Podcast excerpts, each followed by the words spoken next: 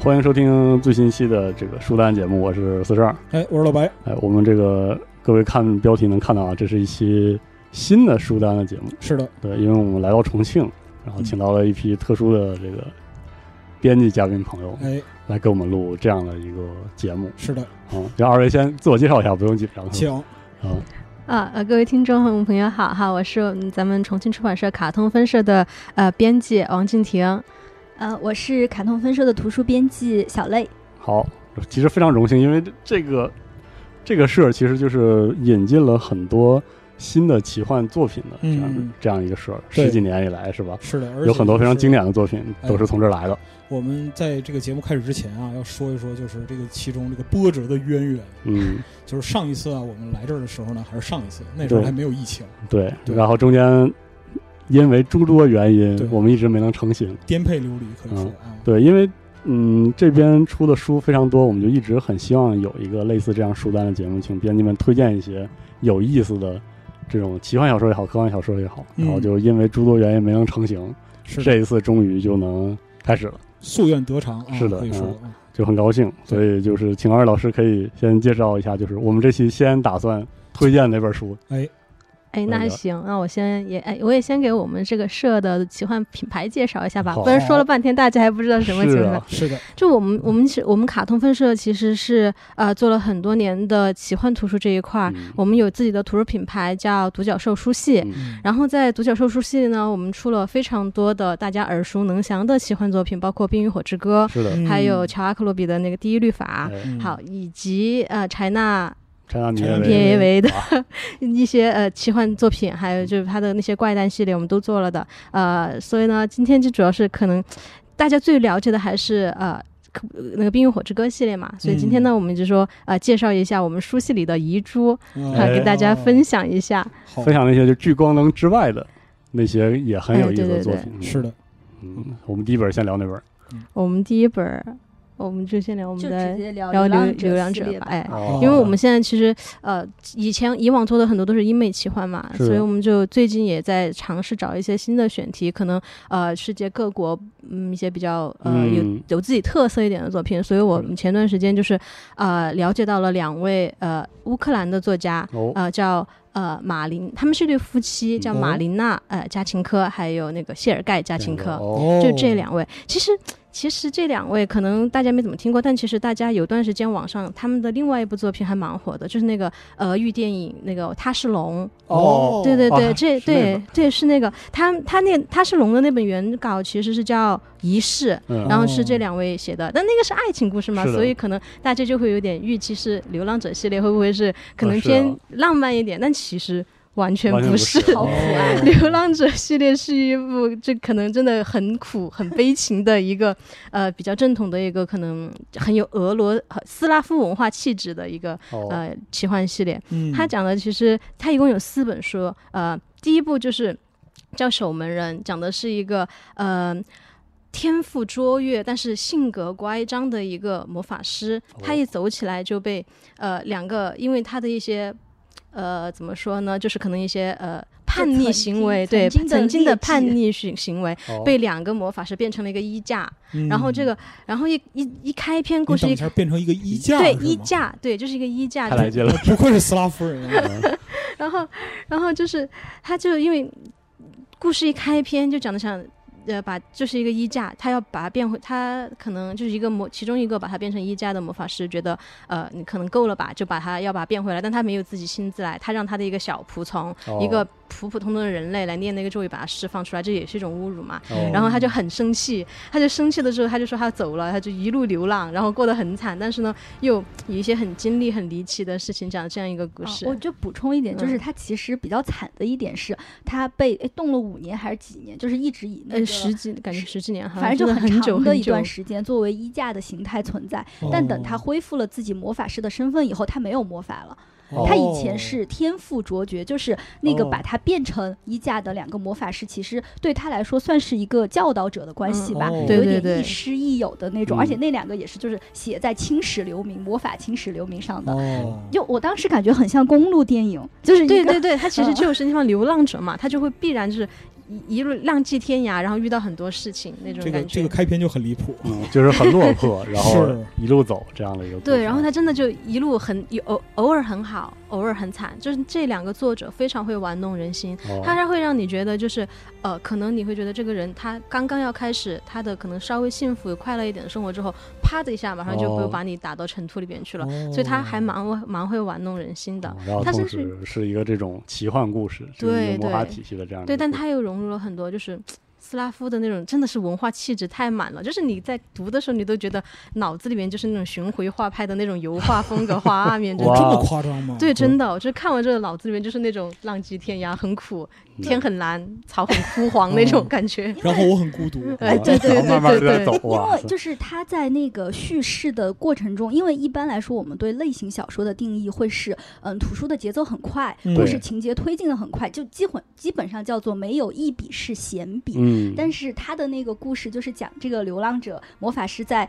呃，就是比如说他的那个旅途的过程中，然后可能一下子闪回，就会闪回到以嗯啊，前。过去曾经对他，他对曾经的，比如说爱恋也好，光荣也好，哦一意段气插风叙发的的回忆，对对时间也好，然后他又写的就是一会儿又是有一些飞鸟，一些游鱼，就是因为他哦之前他跟他的爱侣，但他的爱侣侣已经嫁为人妇，然后还有有了了孩子，子，对，然后但 是他。太哦太会了写 了，太会写太了，苦了，怎么但这是样？但是他们俩在就是还曾经年轻的时候，两个人都是有魔法的人，就是有魔法的人，他其实是一种天赋嘛，在那个嗯小说的设定里面。 然后而他且是们嗯，而且是那种就是受万人敬仰的对，地对位对非常高高。的，嗯然后他就会讲说，他们俩就会变成就是变成鸟，变成鱼，然后哦嬉戏游泳，哎然呦后比翼双飞嗯啊，对，然字后面意义上的那种对是啊对，就是非非常的，你觉得是快唯美活的嗯，但是它都是记忆，就是其实他哦自己一个人在就流那浪种的悲过剧的那程种中。色彩对，的，很很有俄罗斯的那种悲剧的对色彩，所以他会说到就是巡回画派就哦很萧瑟，然后又是农村的风景，就但是那种色彩感其实觉又很艳丽，对对对嗯对对，哇塞，然后包括这个故事到了最后，好，中间的情节我们就避避免剧透嘛哎哈。这是这才是第一本，嗯这这才第一本，嗯哦但是哇但这是太有个开好心了，然后好然后到了最后，他甚至就是他有一个机会，就是说可能和他的前那个这这辈子这辈子的那个爱人，就是嗯有机会旧破情镜复燃重，对圆破镜重圆，但是他没有。哦他没有选择那么做。然后我当时看到那里，我脑子里面那个《大话西游》那个一生所爱就这么想起来哇了。塞，反正就还是很有意陀思思妥。耶夫自己，哎，然后我中间还有就是感触很深的是，因为他不是没有魔法了嘛，嗯，但是魔法师又是一个受万人敬仰的职业，就是他去一个农村，他去一个村庄，他可能就是会收到一些，就是比如说别人的呃辱骂也好，因为他刚开始是那种很落魄的形象，又没有魔法，哦但是他一旦说自己是一个魔法师，对他可以对招摇撞骗、坑蒙拐骗。哦，然后人家就会把他捧起来，就发生了非常多诙谐的事情，又让我想到了源自欧洲的那种，比如说滑稽剧、滑稽剧诙谐剧，就是你会在嬉笑怒骂中体会那 对 种对契诃对夫那深个的感觉，刷 对把真的真的真的刷他把椅子这个就真的是那种斯拉夫文化，还有就是包括早期的俄俄国文学那种很浓厚的那个气质，真的是嗯一脉相承哦下是来。这 样，嗯这这还是第一第一本本第一本然后哦他应该每一本都是换了一个对主换了角一个主哦每角一，但是本还是换主角，对，每一本换主角，但是第一本的主角和第二本主角有联系，哦然后第二本和第三本有联系，第三本也会和第四本有点联系，嗯，但是每一本都很惨。哦，主打一个惨是吧？哇，哎， 可以讲一下第就二第本二对本它也是呃讲的一个天之骄子，就是哦一个好好崇尚武勇武的一个城市里边，剑术最厉害的一个那种花花公子， 就是哦女、女性都为他倾倒，男性都崇拜他那种的哦程度。就有点像《地狱律法》里面那个有一个小男孩，哦不是，呃没有，就是里面有个也是一个花花公子哥，然后有嗯、点对对贱对，的反正就是。呃，就是那样一个角色，所有女性都爱他那种。但是他有一天就是，呃，突然见到了一个超级大美女，嗯他就非常想去追人家，但是那个大美女又是又是别人的未婚妻，然后那个未那个那个别人又是一个非常柔弱、没呃非常瘦弱、手无缚鸡之力的一个大学生，他就很不很不开心，然后嗯就、很不满意，就就就你就一直缠着人家，然后最后把人家的未婚夫气到，就是说我要跟你决斗，哦但是那个这个未婚也很欧洲，丢白对手套对，的就是的他是就是在前面什么画一道脚，用脚尖给你画一道横线，对表示然后我要和你决斗扔一。只手套在地上，对对，就是雷蒙这种托，夫，你这太好真了，的他真的就是很太经典了，太经典很了，很有那个气就喜质。欢这个，对好，然后。但是那个是个手无缚缚鸡之力之人，但是他本来其实这个人也没想就是杀了那个未婚夫，但是那个未婚夫无意之间把他的那个呃肩章给划掉了，这就变成了一种巨大的侮辱，哦嗯所以他就就是把这个人杀了。但是在这一刻呢，有一个流浪者关注到了这一切，他觉得这一场决斗是不公平的。哦然后这个流浪者也就是我们第一部的主上一部角的提到的主角，哦那个时候他已经是个老头形象了，可能他就用他的描述就是四十岁的眼睛，九十岁的容貌那种感觉。哦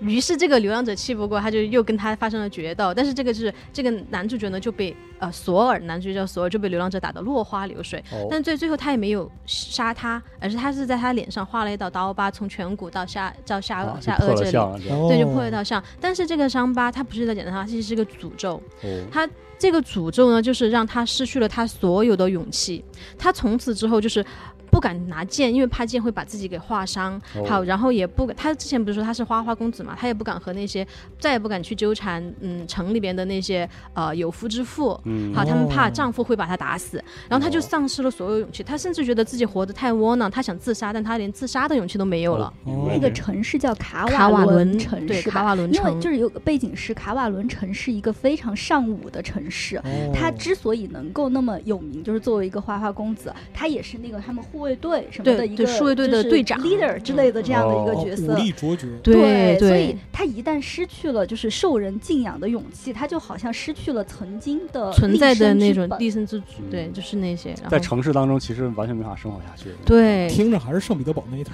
他又开，吧？然后他又开始了流亡。对，他就没办法再在那个哦城然后里立足，他就开始，他就开始逃啊逃又出变成去，流浪者的对故事对了。但他他但他宫宫殿第二的部但他的流浪就有一个目的，他就是希望能够呃。解除自己的诅咒，他就去哦找路上找一些、呃，可能巫婆呀或者什么的，然然后哦后就有点童话式的那种。对，然后那个巫婆就那个女巫嘛，或者说，她就给她说我解不了你这个，你要去找谁谁谁。 好，她就哦再沦落到了一个呃城市里边，然后这个城市里面有一个大学，然后这个里面大这个大学的校长非常好，院长院长，他就非常收收留了她，并且说你可以来我们这里学习，然后嗯然后说不定能找到解咒的方法或者怎么地，但是就是。命运弄人，这个时候你看他心他的又是是命运已经稍微好一点了，看到了希望，对不对？好，嗯这个打击就来了，因为这他是这个时候他就发现，院长的女儿是他之前追的那个大美女， 还能这 样，哦也就是说然后那怎么回那事儿个大学生应该也是算是院长的就是女婿，对，对，所以说哇哦他就杀了恩人的哇女婿，哇，然后太就是纠结了。我我没有期待从奇幻小说中读到这种东西。对，所以就这 个这俄个罗斯的现实主义传统。真的是，然后这个这这两位作者他非常擅长刻画那种就是心理的波动，嗯他把这个男主角从天天之骄子的堕坠落哦成泥土当中，这个描写真的是非常的绝，哦，然后还有这个过程中受到人的帮扶，有一个就是抓住稻草的这种这种解解脱的感觉。然后对再有对命运对，就是下在一个真的打是在击。玩弄你那种感觉。 然后我觉得就是在这一切里面，可能还要提一下，它其实故事全部都融于一个特别大的背景，就是它有一个设定叫做第三力量。这个嗯第啊对三对力对量它不是。所谓的魔法，因为它其实有一点像是魔法和现实生活的二元对立嘛。你要不哦然就是一个有魔法的人，你要嗯不然就是草芥，命如嗯麻草麻芥。瓜，对麻瓜对嗯对，然后也很像，我觉得就是呃，苏俄就是斯拉夫文明里面，他们其实一直有那种上层和下层的割裂，对对对对就对是所谓的农奴和就是沙皇的这种之对，类因的为他在原来的社会结构里边，他没有中间层嘛，对对，对他只有对贵族和农奴。是嗯对就很像这种。然后因为他也讲的都是贵族嘛，就卡瓦伦对城这些也他也是贵贵族族之是的争，嗯嗯，然后他那个第三力量又像是一个超脱了魔法和现实生活之外的另外一种力量。然后我们之所以说就是流浪者，他不是应该记得就是说没有魔法的，他为什么第二部里面又可以下诅咒了呢？嗯是因为他当时他为什么叫守门人？是因为他被第三力量选中了，等在他没有魔法的时候。哦但是他最后没有放第三力量进进入来这个对世界，哦所以他叫守门人。哦，这个第三力量就相当于是这个世界构建规则的一种存在，这样子，但是他还对没有进入到这个魔法世界里来。嗯对，就是它相当于一个一个很超脱的、超拔的一个东西，就是哦我也不知道，像灭霸那种感觉， 哎就不知道是明怎白么了去是形混容沌它。呃太好了对对，然后嗯所以这个力量就是在流浪者这个魔法师身上显现，嗯，他可以使用这个力量。可能这种诅咒也是超脱于魔法之外的，所以说他那个诅咒还不是魔法。就他诅咒不是不算那种魔法很，对，很它能不破是的魔法，它对不是说我给你一个咒语就可以把你解，它不是那种。嗯对那就是科学的力量。没想到还有这层嗯啊！然后，所以在第二部里面，它其实还有一个组织，那个组织叫什么？我名字也拉忘了哦拉什教团，啊，拉什教团，拉什教团它的那个宗教宗旨就是我要把第三力量放出放放进进来。来哦呃对，所以他在大学的时候，就是那个嗯，索尔到了大学学的时候，他其实又在被拉什教团拉拢，拉什教团嗯说我可以解开你的诅咒，因为我知道你那个是什么本质上是什么。哦对然后他哦但是他又站在，就是其实他的那个院长又是一个魔法师，哦他爱慕的女孩儿哦又是魔魔法师师的的女儿，哎儿呦，对这好纠结啊！嗯，面对，对降临派要恪守底线。哦嗯，就相当于，其实，在人类作为现实的这个阵营中，就包含了有魔法和没有魔法两两派的这种对立和争斗。争斗，但同时还有一个人类的这个社会和社世界之外的力量的对对对嗯，的争斗，有这就样一是个他设定，其实算应该算是高魔吧，嗯，算高魔吗？嗯，它其实算是低魔，它没有什么很啊绚烂的对魔法呀，嗯那就是对些魔法的只是说使用哦魔法有一个设定在那里作为一个背景，对魔法使用也比较克制。你看的时候，你会觉得非常的现实，现实对对，然后因为真的刚才两位老师介绍的时候，我也注意到，就是说，虽然它是一个就是奇幻的文学，但它那个就嗯现实主义反复拉强调满呀了对现实主义拉满这个部分，对就是包括说它对于这个就是整个故事的描写啊，其实也是围绕着它的周围的境遇，就是生活图景展开，而非是单独针对这个人这个主角身上怎样怎样。是一种就更意图通过这样一个切入点去描述他想象中的社会的这样一个状态。嗯，嗯可以这么理解。而嗯且它有一点，就是我之前还在跟铁儿就是聊说，感觉上比较像是欧洲的那种有点骑士骑小士说，然哦、是后的，对它它有很多，然后它的贵族设定又借鉴了就是那个时候的历史感，嗯嗯嗯，嗯，对，它就是那种感觉，就是你要上让你相信一个东西是奇幻的，它必须首先让你相信它是一个现实的。哦对是那么的在现实的基础之上，我你已经相信这个现实了，我再给你一些魔法的东西或者说奇幻的东西，你才会觉得这个奇幻它也是现现实实的哦对，就是那种感觉。就是它有真实叙事的基础。对嗯，嗯它就是我觉得它的那些魔法，就是到了高层的魔法又真的很对高，对，又很高，就是它不会有一给种你破格的那种感觉，对对，很就好是就是一面水镜怎么的就把一个疫病给你哈全部消解了那种，就是那种哦很大威观力音很大那菩萨种。，真的对是，很哦像而且它真的是还，就是都扣回到流浪者这个概念，是对，他就是不同类型去流浪的人，嗯，对然，后因为他因为他要流浪，所以他就看到这个世界的方方面面，对人情冷对暖对对啊这些东西。我们要不要请两位老师把这个故事讲完？因为这才第二个，后面还对有两，哎是呢个。啊。好，然后我们那我们就呃，第二个的话就是，其实这就已经是刚才您讲到这儿，他这个纠情感纠结已经是这个故事的很高峰的了。呃这这个故事还比较好，这是一个 happy ending。对对对对哦，对，是吗？就这个结故的时候事还能结得虽很然好。虽然有伤亡，但是他们他们两个最终还是就是化解了自身的仇恨，并且在一起了。嗯，他哦跟，那个大美女最后在哇一但这起，可能也不是全部，我们可以往下听听。 对，就真的好好重， 说准了。说准了是然吧？后第三，然后俄国人喜欢这么干，但很沉重，非常沉重的那种嗯气质。然后第三本也是，第三本开篇就是讲的，第三本的主角就变成了索尔和大美女的孩儿 子。哦，嗯有个传承，然后对就，是然后你想，妈妈是呃大学里边的。呃，学识渊博的那个教师、教授，然后爸爸嗯南下的是、这个对，啊爸爸是一个曾曾经拯救过这个城市的英雄，嗯这种护卫队的队长，嗯这不是天之骄子官二的代对嗯对二代标配嘛？是武力加魔力拉满了。对，嗯然后但是他有一天就突然发现自己的身世不是自己想的那个样子，他哦可能不是爸爸的亲生儿哦子。啊，大家还记得刚刚说的是的拉什教团吗？对这个也是斯拉夫传统。对，特别特别来劲，听哦着但是他这真个的故斯事。拉夫的那个气质是拉满了的。对对，好，然后他就又开始寻找自己的真实身世，嗯包括去探寻他父辈想要做的那一切，他的嗯自、哦那个嘛，然后然后就踏上旅途流浪之旅。哦，就是这么开。因为他同时又这部女主角是一个呃流浪马喜剧团的演员，哦他就和这个女、啊，跟着剧团嗯对去，先是跟着剧团，然后也有发，然后他逐步逐步找到自己的一些身世之谜之后，又和女女主角分开，然后并且。在最最后这一部，可能因为我还没有 细看稿子，啊啊还没有拿到，然后就，但是我之前看过呃台版的，然后所以我哦大概还知道点剧情，就是到了最后，他发现他接替了流浪者，他接哦替了流浪者，成为了新的守门人。哦，他他的身世之惨应该是因为就是当时他们在对抗，就第二部里面在对抗拉什教团的时候，那个女就是第二部的那个大美女，她其实曾经被抓到监狱里面去，对然后被人奸污了。哦然后，所以她哦其实她的那个身世，虽然她索尔就对她父亲对她很好，但其实她又带有一种所谓的就是 sin，就是那种罪恶感。对哦对，他是罪恶的孩在身上子。然后包括对他，他的母亲也因为发现他母亲其实在，呃，虽然第二部没有说，第三部也是提的可能比较少。他其实母亲一直有点精神方面的问题，嗯，有些时候会不清醒，但他发就是发现儿子的身世之谜被揭开之后，他的呃索尔呢其实也离暂时离开了他的一段时间，嗯，好，然后他的精神就又崩溃了，他就他就和这个儿子就是断断绝关系了一，个美满的嗯家家庭又就支支离破碎。太惨碎，瞬了，间啊，天哪然后，所以第四部的时候，其实就又讲到，又回到了这个家这个庭家庭啊、因为他那个时候，他妈妈就大美女已经完全完全就的是丧失失了智了神智。哦，然后，然后，但是她的丈夫索尔已经回来在身边陪伴她、照料她了，但是始终就没有给她回应妻子。然后他们有一个小女儿，这个小女儿呢又很叛逆，因为她曾经是一个非常幸福的家庭，然哥后哥就啊突然哥哥失踪了，然后多了个嫂子，然后妈妈疯了，妈疯了，爸爸哦就没有了，嗯，就唉消失了啊，就天很哪过得也很也很惨，他就叛逆。其实第四部的开篇的主角不是这个女儿，而是另外一个贵族。嗯然后这个贵族呢，他又和第一部有点联系。第一部不是说解开那个守门人，那个把他从衣架变回人哦的是一个奴仆吗？是的嗯然后这个奴仆通过这个魔法师之前的一些装那个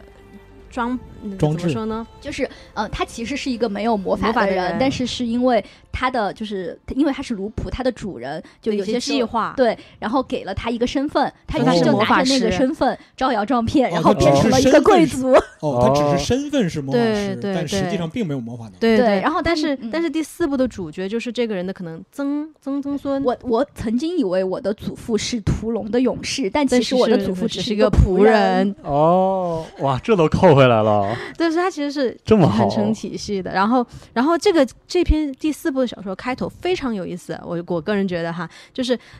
所有人都被关关在一个监狱里边，但是。这些监狱，这个监狱呢，你会觉得他的呃狱手不是人，而是一些嗯可能非超自然的一些因素。然后所有监狱里边呢，有小偷，有妓女，有商人，然后有强盗，还有这个主角，嗯他们就是一些可能生活完全没有交集的人，但被关在了一个监狱里边，接受死神的审判。哦，好，然后呃，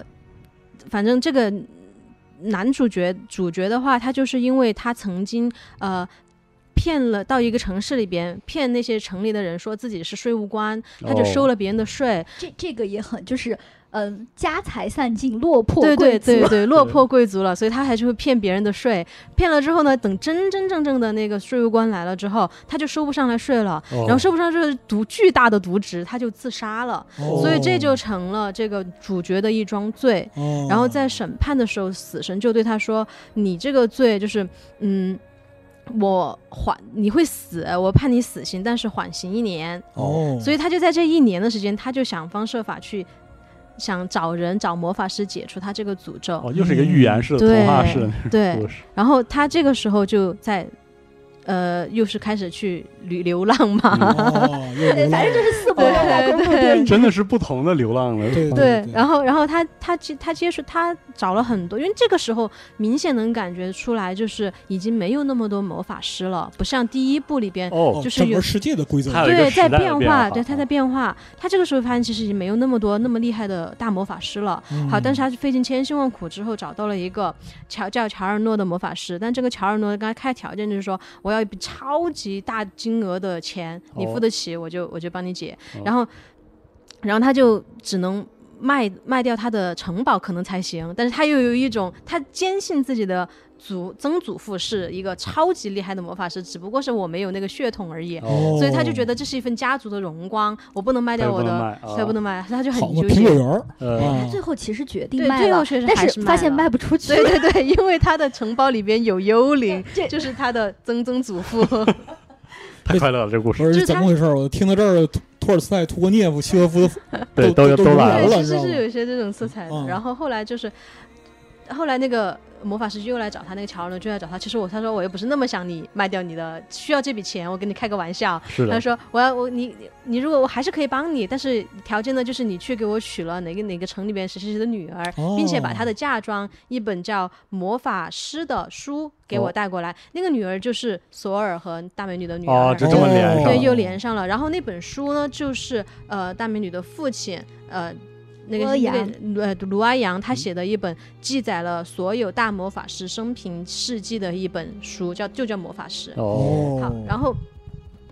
反正这个，然后于是这个男主角就又去找，在路上，因为那刚之前我说过，小女孩很叛逆，他们的女儿很叛逆，就逃出逃了，并且也是跟着那种流浪剧团出逃。然后在路上呢，就是呃，乔阿诺其实在用各种魔法，就是操控天气呀、嗯还有一哦些手段，反正把他往正确的路途上面引。他就在路上遇到了那个呃那个流浪剧团，救了女主角。因为那个就是小女孩其实是算是刚开始她是自动加入的，对，然后后面就是被绑架了，哦，因为发现可能就出来之后，这个不是自己想象的样子，他就被绑架了。好英雄救美。对，嗯就就他一出英雄救美，他就把他送回了家。送回了家，这顺势就提出了我们家有和就是这种骑士救了美女之后，一定要和这个美女结婚的传 统。他就胡诌，他就在那儿胡诌。哦这个传统我是第一次听到。很好啊，哦然后，于是他们就顺理成章的成成婚。我觉得也是心大哈，就这么把女儿给嫁出去是的了。因为因为那个时候我觉得他们很重视表现，就是因为他不是救了他们女儿嘛，说我要给你钱，我不要钱，我对们对是对，高贵哦啊的好尊贵的家 族确，实是这样。哦好。然后，于是就两个就人品确实很骑士小说，非常骑士小说。对，然后，于是他们两个就结婚了，之后就好回到了他那个破旧的城城堡里边。然后他们的那把那个呃嫁妆那本魔法书呢，其实一直装在一个呃魔法师给他的袋子里边儿。嗯但其实其实那个袋子装进去的一瞬间，好，可能魔法师就已经可以从看里了头拿到了，因为就是你，他有个描写就特别 cut 那种感觉，就是你把他把男主角把手伸了进去，突然一只手抓住了他，哦，然后就是那个魔法师的手， 就是它是一种魔法道具那种哦感觉还。有点对，有点所以奇怪啊。对，所以其实就是那个呃，到了这一段之后，他就发现其实这个从头到尾，嗯魔法师都在以一种玩笑又认真的态度在玩弄他们。嗯，哦，就有一点猫抓老鼠对的感对觉。 对命运的捉弄，嗯，耍弄他们，这是但其实那个魔法师也很惨，因为对他，看那个小，就是他为了看那本书，他其实是为了解决他自己的问题。哦嗯，，他好像是不能见火，还 是对，他是他他畏寒，但他又不能接触，不能见火，有一种永恒的折磨，嗯太难了，对我西西太恐弗怖斯了，然后这这个魔法师是在远东出生的吧？太残忍了，哇，真的太残忍了。然后这魔法师他其实就是也是想呃成为新的守门人，他想接替哦那个的哥哥，哦他想把第三世界的力量给他引进来。嗯他一直在骗那个男主角说：“我有办法啊、呃解了你的诅咒。”但其但实他他没其办法的。对，但他其实能，他只能做到推迟那个诅咒，只是可能哦晚一个星期，晚多少。哦但是他他就当他就狡辩嘛，他就说只要我把第三世界引了进来，我成了第三世界的主人，拥有了这个力量，那么我就可以把你的诅咒给 去掉了。 OK，但其实这谁知道呢？对，就他就是一直这种态度在玩弄这些男主角，哦但是到最后，反正还是邪不胜正吧，就是哦，还三是这世样界的一直没我能觉得归他进有来一点就是他所有的最后那个主角的选择都是把第三世界的力量挡在了门对外。对，就对你觉得他们受了那么多生活的苦，一点都不反人类。对他们就对还是没有让，因为第三世界进来，其实就代表着可能我们这个世界就毁灭了，就无或法者控制的力量嘛，或者说对，就重新。可能嗯一个新的世界就来了，但是他嗯们都把那个都挡在都外选面择了，还他们是就受尽是苦难，但是挺有仍然希望的。对，对，他们受尽哇苦难，但是没有把没有放任那个第三世界进来，就是还是守住了自己的那个本心。哦，这个故事太好，太好了太好听，太有意思了我感觉就是他的那个气质真的是跟我就是之前看的，呃，比如美国呀、呃呃，英国呀，英国就是这种传统的很气不一他的不气一质样。样是不一样是的因为就是在我们传统的对奇幻文学的一个比较刻板的印象里边来讲的话，其实它是一个就是怎么讲呢？骑士小说高配版，嗯嗯，就更加的高配。嗯，然后就因为我们在就是那个十五或者十六世纪的这些骑士小说里边，也会看到啊城堡、对龙、对对，骑士、贵妇，嗯，然后各种奇遇，然后是魔的法是师的这对些。但是就是两位老师刚才介绍的就是《流浪者》这个故事，首先一点就是。它的基调就与我们之前所看过这些不同，就是它是一个流浪的基调，嗯是一个无所凭依，对然，后过得非常悲悲苦的这样的一嗯个状态。对而且它是公路片儿的节奏，但是它其实不像美式公路片儿节奏那么它节奏其实那么我觉得有点快，像武对，有点侠气，那种浪迹对天涯那是种。就的然后呢，它环境是明快的，但是呢，它气氛是抑郁的。他偶尔又会有一些诙谐和幽默，哎，嗯，就是嗯，嗯，真的特别好。是哇，我感觉这个系列就是让我特别高兴一点，是我我想拢这个节目一个很重要的原因是，就是很希望这个节目让我们的听众朋友感受到就是奇幻当中很新鲜的部分。我是觉得，嗯就是听点不一样的。对集合很长一段时间没有做那个奇幻相关的电台，一个很重要的原因是我的奇幻作品的阅读量非常非常低。然后我读过的小说，其实呃很主要的一部分是很很刻板印象的，你知道，很符很有这个史诗奇幻时代的那种感觉的，我就是一些很宏大的那类故事，我就不嗯，不多说。然后后来，我还真的就是通过独角兽书系，其实开始接触到，比如说像乔治马丁，开始写一些感受上很不一样、很新鲜的奇幻作品。嗯。嗯嗯而嗯，且弄这个节目，也就是希望来到这个独角兽书系的所在的地方，然后嗯我们能听到更多的感受不一样的嗯奇幻故事。特征也不一样。对，然后这个故事就明显是这样的故事嘛。是的，对，就是就他能够就是一拳把那个就是之前你那种刻板印象给打碎。嗯，嗯就让人非常的有兴趣。对，而且就是从这个故事里边儿，我们也能知道，就是 fantasy 这个品类，它也不嗯只是就惯常的这样，就是我们理解的西幻的这样一个状态，对它其有实很我多种性格。嗯，是的，我其实以前就觉得看的可能喜欢小说多了，尤其是英美这边看的嗯比较多的话，尤其是美国这边哈，就可能它就是比较商业，嗯，然后比较有一爽，比较哎，对，有点直给爽比较那套种。路啊，对罗伯特麦基故事它怎么结构的？这对，他说，但当我看到这个故事的时候，我觉得哦，就是真的是和我以往接触的一些，就是确实气质都不一样了，嗯，然后很有意思的一个作品。确实，好哦，嗯那就这一期，首先是第一本书，流浪者，流浪者第一套书，对这一套哎啊，已经听得非常非常爽啊。是。的。嗯然后我们这边时间还够，应该还可以接着推荐。但我其实觉得可以讲一下黑日好，黑啊，因为日黑对，哎黑日虽然是它是英国作者还是美他国作者，是美国作家，但是它的那个文化氛围也完全完全嗯不样一。样。嗯就是也是有新的那种感觉，是吧？对黑日好像就这本儿，嗯，这本儿，然后你哦们我看看到一了下这本，对哇，嗯，是这本儿。我们到时候这个留一下，放到时间轴 里。对，这本儿它就是，呃，它是一个呃墨西哥裔的嗯一个美国作家，所以他他他就是用的一些呃前哥伦比亚时期发哦的一些那种哦阿美美洲古美洲也也不完全是阿兹特克，嗯，但就这是其古实美洲的文化来做的这类，嗯所以你会这本书的话，真的就是。就是如果我给谁都不完全没有奇幻阅读背景的人，我会推荐这本书，因为它非常好读。哦，哦，然后这本书它就是开头第一章就完全吸引了我，因为嗯它它用的是你知道可能呃中美中美洲或者说呃南美洲的一些那种传统呃史前文也不叫史前吧，就是可能那种古代文古明的文话，明对嗯它是有图腾感很重，哦，然后它就里边有很多新的完全不一样的和英美文那个那个小说不一样的一些形象，比如说什么呃乌鸦这个都还比较常见哈，嗯它有金雕。它有哦水银，所以还有一些豹，还有猎呃金那个金豹，所以完全就是一些新的东西。哦所以这些象征是完全不一样的。对会用图腾作为家族的对徽章对，徽章，哦因为我翻开这个扉页啊，我就给震了，就是开篇儿这个这这个就是选段，嗯就非常非常非常牛逼，就嗯请允许我在这儿就稍微读一下。好的就是好的说你是替代者，替代特洛克纳瓦克，这个特洛克纳瓦克是阿兹特克文明的神，嗯，对，此地与彼地的领主，你是坐席，他统治的王座，你是他的长笛，他说话的喉舌，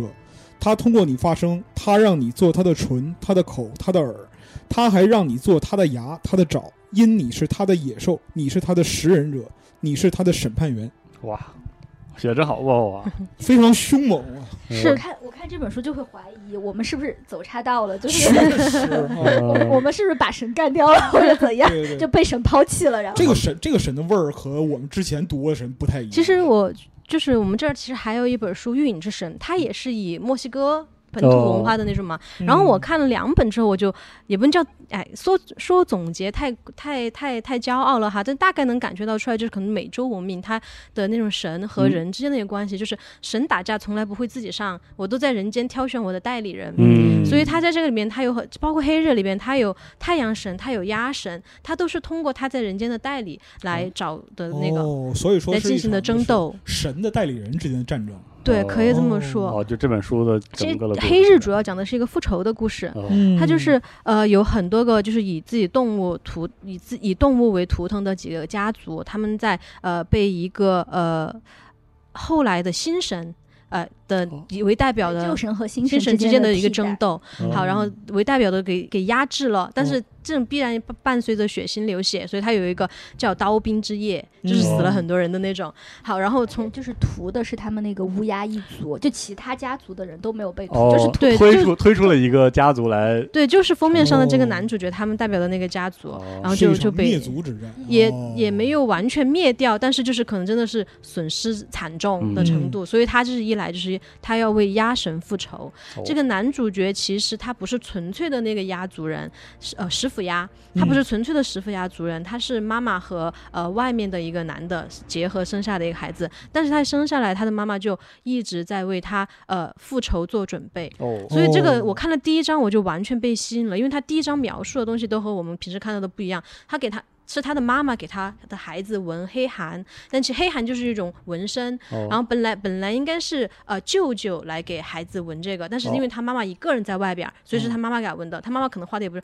也不是特别特别准，他就是呃会用特制的药，然后哦画特制的图，那些写的都非还常要真把实。眼睛缝 起缝起来，来，哇嘴巴也要怎么也要那个，就特别痛，但是你觉得下特手别比较真嗯实，狠写的哦非常就是很吸引人，因为是我们之前我没有接触我过的觉款。得他不是精致的神，他是有一种蛮荒的对气哦息对嗯，蛮荒的，然后雨林当中的那种，就是对不稳定的那种对感觉，就是，然后，所以他就是所有的那种他的仪式也好，他的图腾也好，你都会觉得非常的粗糙，但嗯是中间又有一种生命力。就是原始的那种哦，生命力的那种感觉。然后这本书这个故事它的叙述也非常有意思，我们他走起来就跟你说，就是我。他会把在每一个时呃每一章开头会给你标个时间，他都会说距离连珠日还有多久多久多久。哦那么这个连珠日就是一个呃一个重要的时间点，好，就是哦呃，很明显我们就知道男主会在这一天复仇，因为这个连珠日其实是冬至日，并且在这一哦天他会、他会发生日食。那么在日食这一天，太阳神的力量就最弱，哦，然后所以他要动手，对他要动手，然后他就他其实乌鸦的作为乌鸦的话，他可能就是想杀了那个里面的太阳神的那个太的代表太阳祭司。嗯哦，可能这本书对我来说就是最吸引我的那点，因为我还没有看完，我是正在看的过程中。嗯，然后就是它里面的这个鸭神选中的男孩，就也也是一个 the chosen one，就是被嗯选中的人。哦其实然后对，但他其实因为他又一直生活在一个比较封闭的环境中，然后对他的对话者只有乌鸦，就是哦他的孩子。嗯，然后他其实算是一个人类社会中的边缘者，虽哦然是是一个蛮荒的社会，但他也是一个边缘者。社群的本，但他边缘其者实是那蛮荒社会边缘人，但他其实是那种，他其实不是完全生活在蛮荒社会，他是、嗯他是妈妈和一个呃商贵族人贵贵族的哦孩孩子，子但是哦呢，因为他妈从小就把他呃当成复仇的呃工具，工具，但是他也可能，但是但是他妈也是爱他的那种，嗯呃就是说你要为我们的复那个复仇啊，怎么怎么的，从小就在为做为他做准备。包括第一章，他妈妈给他纹完黑函之后，他就他妈妈就消失了，就可以说是死了吧。嗯然后然后把他眼睛缝起来了，并且这个时候他爸爸一直在外面敲门说你你不要动那个孩子，怎么怎么样。哦但是那个时候他妈已经把所有仪式都已经完成了，对于是这个孩子，这个孩子的爸爸的父亲，他其实也就就觉得你可能已经不再是我的孩子了，嗯，他就于是也把他给抛弃了我。就觉哎得但是哦这又种但是但是他又没在有提没供有一些对没有生抛存的弃东西那但我种觉得这种就更可怕，就是我可能有一定的身份，有一定的根系，有一定的社会关系，对但是我是它受不人属于憎这恨里和恐惧对的。哦就是还是一种很边缘的感觉。然后里面还有一个女主角，然后她也是来自一。她是来自一个叫做地克的种族，这个嗯地克的种族是大海的孩子，哦他们 能够唱歌，就是吟唱，吟唱之后就可以调动操海控大风雨海呃就是那种哦就海水的波动什么的。嗯，啊嗯然后也是一个就是非常神奇的种族。然后他们到了这个女孩到了大陆之后，她过得很就是很潇洒啊，就是又是嗯船长，又是怎么怎么样，哦然后又经常给领主就是跑就跑船，跑货，对哦嗯跑货就这种，地位尊贵，他也不叫不地位对尊尊贵贵，就是讨生活，就是很潇洒但是很社会，就是社会一姐那种感觉。哦对，但是他其实在这个就是商业的社会中，他也是一个边缘人，就是比如说他的水手。敬仰他的力量，因为他可以嗯敬操畏控，可以说，但是 又恐惧他怕的力的量，嗯对，对他看起来就是那种又敬又恐惧的，就是他也是一个边嗯缘人。啊所也以是很说孤独的人，其实人群会和他保持距离，这样对的，然后但是这嗯个就是鸭神的男孩儿是他的一次运货途中最重要的货物，哦，就是哦他是要这样的负一个责把故事他运回那个他要复仇的那个城堡里面。这回他变成们俩真工具人了，哦嗯对，然后他俩就是在船上，就感觉上是两个边缘的灵魂在贴哦近，而且叫一个召唤乌鸦，一个召唤海水，太有范儿酷了，了。太太帅了。确实太帅，这个这个表达我觉得就很凄美了。嗯是，的，有一种非常特别的美感。是的， 最近可能我在磕 CP 吧，这个真是嗯光听讲就觉得很有意思。所以说，其实还是和这个作者本身的族裔是有关系的啊。嗯，而且他坚持选择这个样子，嗯所以我就觉得是文化的这个根源不同，其实写出它来的东西真的对不虽一然样都。是 fantasy 都是奇幻，但是它带嗯给人的那种气氛、味道，嗯，嗯，还有感受都是完全不真一的样的。是是，这个非常给人耳目一新的感觉。这本书其实是呃资姐发现的，也就是冰火的编辑她最先发现的，哦然后我们就签下来就做了这本书。然后我们读一下，其实我个人觉得我在读这本书的时候，它其实虽然是复仇故事，它也有权谋，因为我刚说它要复仇的太阳祭司那一坨那一嗯坨人，他其实内部有自己的阴谋斗争、争权夺利。哦，嗯，好，然后然后就我。她的那个太阳祭司是一个是一位女性，叫纳兰帕。然后她其实我最先在读的时候，她给我很强烈的那个 Sansa 的感觉，就冰火里边那个哦 Sansa 的感觉，就是哦起初可能有一点稚嫩，但有点是在天真这种，对，然后后就吃吃吃吃了社会的教训， 啊然后慢慢慢慢开始在那种就是站立起流来。血和对所以我其实呃那觉得斗争中这本书，呃。它可能读起来就是易读版冰火的那种感觉，因哦为冰火其实它是几大家族呃几几条线非常交织复杂的复杂的，但这本就非常读者友好。啊，就是你在这个现在复仇方的视角里推进一段剧情，然后再看这个被复仇复仇者，嗯他有他自己的争对，斗它有争对这方嗯面对对，所以我觉得是读者比较友好。因为那个两位老师刚才讲的时候啊，然后我就随手翻了几个章节，我发现那个作者文笔是真的很出色，对非对我常种们这出位译色。者陆克小西老师也翻得很好，对，嗯，真好，这样是对，的就是他他会给一些，比如说呃。那个什么，比如说这边祭司那一块儿，他们有他们的不同的名字。比如说他那个刀兵那一块儿的人，他不会说你我他，他不会说那个，他说彼嗯哦啊，其实他会区分。然后我觉得这本书的译译译文质量也非常好。是是是是，能看出来。而且就是因为我翻了几页，就是翻到第六七章的时候，就感觉是什么呢？他对于整个的叙事环境，还有就是他所要描述的人所在的那个情境之下的状态。他的笔触是非常厉害的，就不像现在某些新派的，就是嗯科幻也好、奇幻也好，一些写小说的，就是一嗯二三说不明白，就是在场有三个人以上就不知道该交代谁了，是就那种情况。他是那种就是，虽然说场面复杂，但是他笔触是非常细腻、层次又丰富的那样。嗯对我还有个感觉就是，如果一般来说就是呃初读奇幻的读者，他们如果进入了一个世界观特别庞大、设定特别多，或者是像冰火那样历史根脉特别嗯就是深厚的小说，其实刚开始会有一点负担。但是对像这种，它可能像黑日，它虽然借鉴了一些神话中的元素，但它其实创造的这个世界没有太多。深厚的土壤，对它不只是是说不复想杂象力很嗯很丰丰富对对，我觉得这种是对读者比较对，所以我觉得友好他的是读者友好型，真的是嗯首先是奇幻设定，因为它文化的这种不同就很很能抓住人，嗯然后它的故事本身又是那种明快、推进很快的，嗯啊，人物塑造又很抓人。嗯对他那个写作，我真的最很佩服他的一点就是他叙述，他一开始讲了连珠日嘛，那个嗯日嗯我给你一个点，然后我们一起就朝那等个待点。它对然他，后其到实我达觉得作者这个安排也非常厉害。哇，还有就是可能有些时候，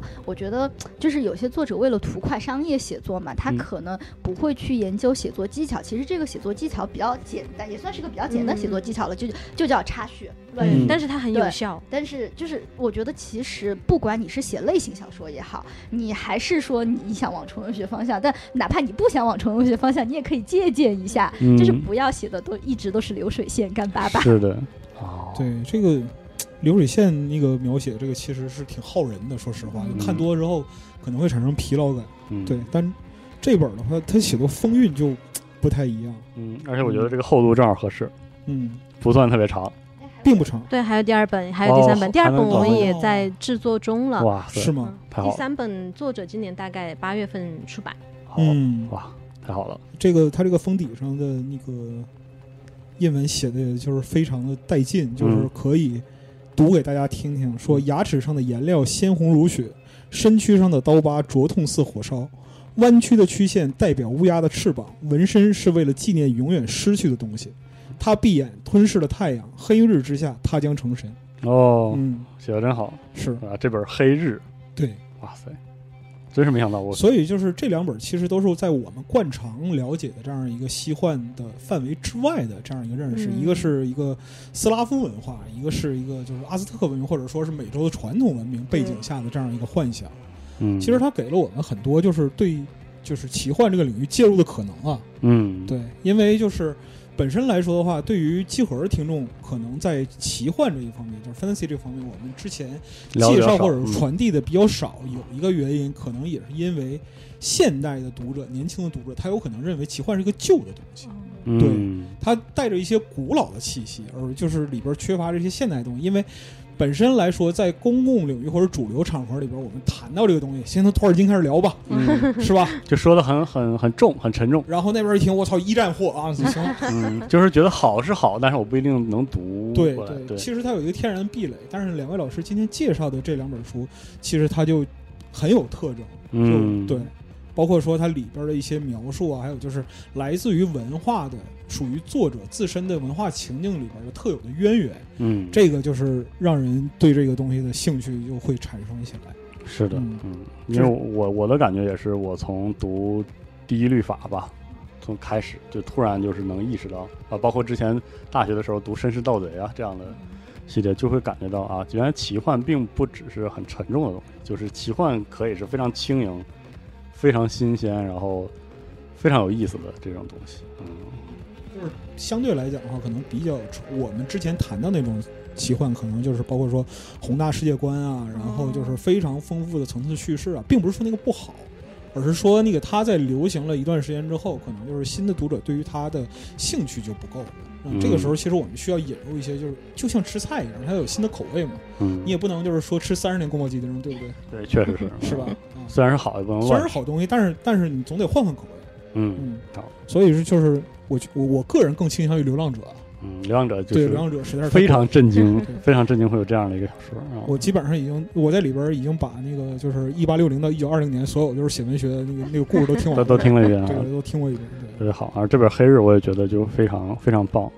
因为它那个质感让我就是听二位老师讲的时候，有有点想起第一次看美国众神的时候，其实有一有点点就有是一你点，接触到了那个异邦的文化当中，而且是那种对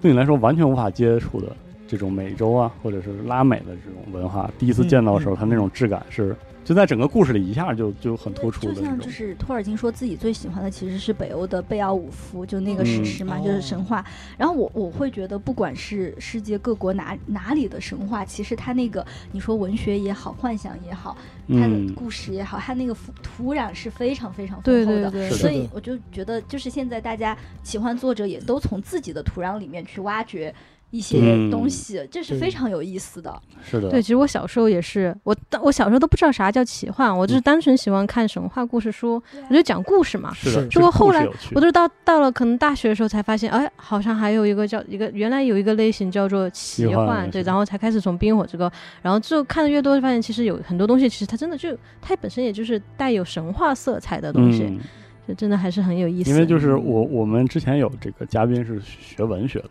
然后我们私底下沟通他，他沟通的时候他就说，文学好就好在它是没有逻辑的，就是最好的故事是神志不清的故事。你你又要把朱老师举回来 对，啊周老师当时跟我说的时候，给了我非常大的触动。其实后来我就就是听他说完之后，就在想，就是奇幻故事到底哪里最有趣？因为我读了很多很多的科幻故事之后，我就发现科幻就是那种太讲道理了。嗯科幻是一个很喜欢在里面带有一些呃道理的发译者，就是虽然虽然是在做梦，但是里面充满了规则，因为那个规则很有很有乐趣。但是在奇幻作品里，我读的并不多，像之前读什么阿拉桑雄狮啊这样的作品，就是它就是没有那个那种那种道理，嗯，它不是要给你讲道理，它是要给你讲那个人和世界有一种说不清道不明的东西。这这个就是我听到这个《流浪者》的时候，我就重新想起来这个事儿，就是人的社会图景嘛。嗯就对，因为就是刚才听两位老师讲这个《流浪者》还有这个《黑日》的故事的时候，其实就想起托尔丘克。嗯，啊丘克尔丘克托尔丘是克这就也是是没个逻没有逻辑的故事。对对对对对，就是包括说他的描述，就是包括说那个白天房子、夜晚房子，对，嗯然后他其实想要传递的一个核心就是，人类的所有的叙事，就是你去讲故事，实际上是在不断的重塑神话对啊。那包括说奇幻小说，其实就是给我们现代人重新发现神话的机会。啊嗯而这个神话的来源其实是来自于不同的民族、不同的地域，然后嗯不同的人所受到的文化熏陶。是的，我觉得也有一种像，就是因为人其实我们可能从启蒙运动开始进入了一个强过于强调理性的社会，嗯对对对嗯，，然后就是可能到了现在，我又觉得他有一点想去更靠近浪漫主义、狂飙突进，就是那、嗯那个时代的，就是一种 这个神 神叨叨的对，一些想把自己喝多了。了、灌醉了那对，种就感包括觉。就刚刚说到托卡尔丘克，我马上就能想到的就是我，我记得当时看，哎，应该呃是哪一本里面我已经不记得了，但是记得那个麦田里面生出来的那个孩子，嗯，嗯就是我觉得这些意象就是反复的在一些神话故事，或者是就是你是的你你觉得 好 shock，就是这对种感觉。是对是，是，其实反而现在人很会被这样打动，至少我就是作为一个很想读看者那，种就是对 mind blowing 那种东西。对，嗯是的，是的，对，但是我我我倒不认为这个是非理性的，嗯，我倒不认为这是非，我觉得它是人的，人对它是属于人要有人的的东对西对，就是我们其实是很渴望这样去读神话的，去读这样的故事的，嗯，就非常有意思这个事儿。是的，我们这期这个听了两个故事，这两个系列非常非常的有意思啊，这个来着了，来这儿非常的 那可不嘛，有收获啊，便宜你了，知道吗？对，啊所以说以后我们可能也希望就是多来这边听各位编辑来来介绍、来推荐一些很有意思的奇幻作品。嗯，因对为就是各位编辑老师就是长期经营这个专业，然嗯后就是在这一块儿上来讲的话，他会有比我们更加开阔眼界和更加专业的认识，帮助我们去了解到更多的幻想作品，哎，也帮助我们开拓这个想象力的空间。嗯，也是也是，请各位编辑老师以后多来分享这些有意思的书，哎，是吧？谢谢好谢嘞谢邀谢请谢我谢们也邀请很开开心有心机会跟别人安利。是的，听别人讲故事太好了，啊太好了，太好了，嗯好，那我们这期的这个书单做一个开题吧，这样一个好奇幻书单节目就先到这里，我们下期节目再见，下期再见。拜拜。哎拜拜再见，拜拜。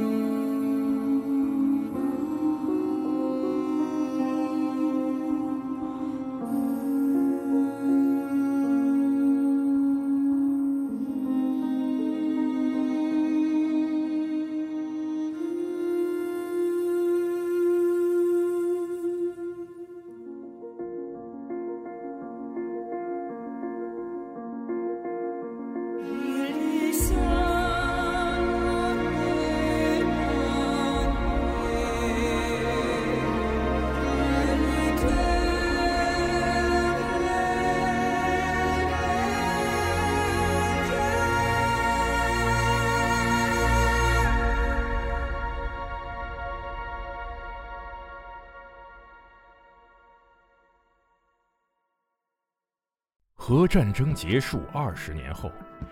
人类几近灭亡，世界成为一片废墟，